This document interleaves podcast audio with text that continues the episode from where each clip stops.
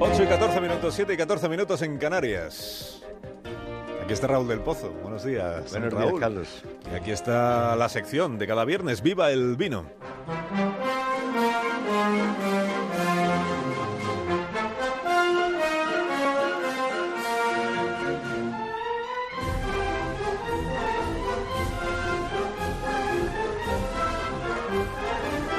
Lo tú quieras, maestro. Francisco de Quevedo escribió, harto de ser español, desde el día que nací, quisiera ser otra cosa para remudar de país.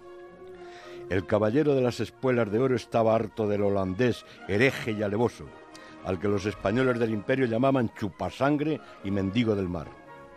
Después fue admirado por demócrata que pedaleaba en bicicleta hacia la democracia.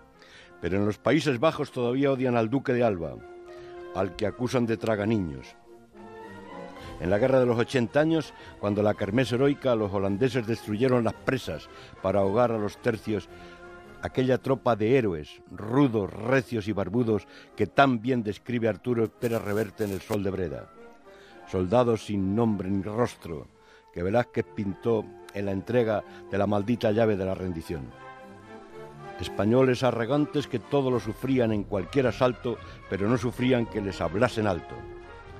Es lo que ha hecho un holandés gilipollas de nombre impresentable e impronunciable al que le pagamos el sueldo por ser presidente del Eurogrupo. Ha hablado alto y mal, con xenofobia y desprecio, y ha encabronado a los países del sur, que precisamente casi todos formaban parte del imperio español.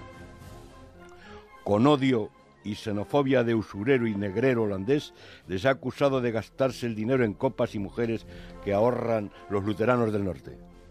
El gobierno portugués ha pedido su dimisión y el ex primer ministro italiano también.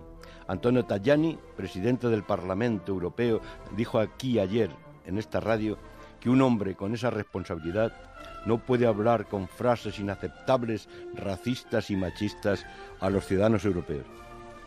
El estúpido capullo de Tulipán tiene que dimitir inmediatamente.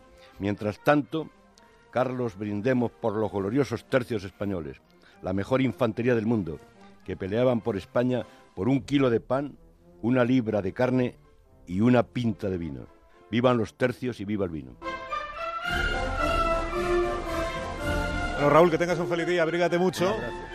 Y un feliz fin de semana también hasta el próximo lunes. Adiós.